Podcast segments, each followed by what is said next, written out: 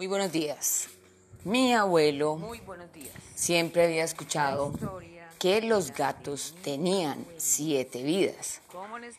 Entonces, él lo quería descubrir con el gato del vecino. Lo primero que hizo fue echarlo a una alberca llena de agua. Después lo colgó de una viga. Lo metió al tanque. Después lo metió dentro de un cajón. El vecino empezó a preguntar entre los amigos que si habían visto a su gato. Mi abuelo, que tenía siete años, se asustó muchísimo y le dijo a su papá,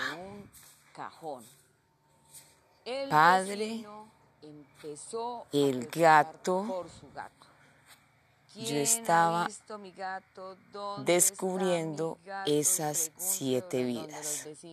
mi abuelo mi se ganó una pela porque encontraron el gato del vecino Yo muerto. quería comprobar las siete Él quedó muy triste porque siempre había escuchado que el gato tenía Mi siete vidas. Se ganó una pela súper fuerte y él quedó muy triste.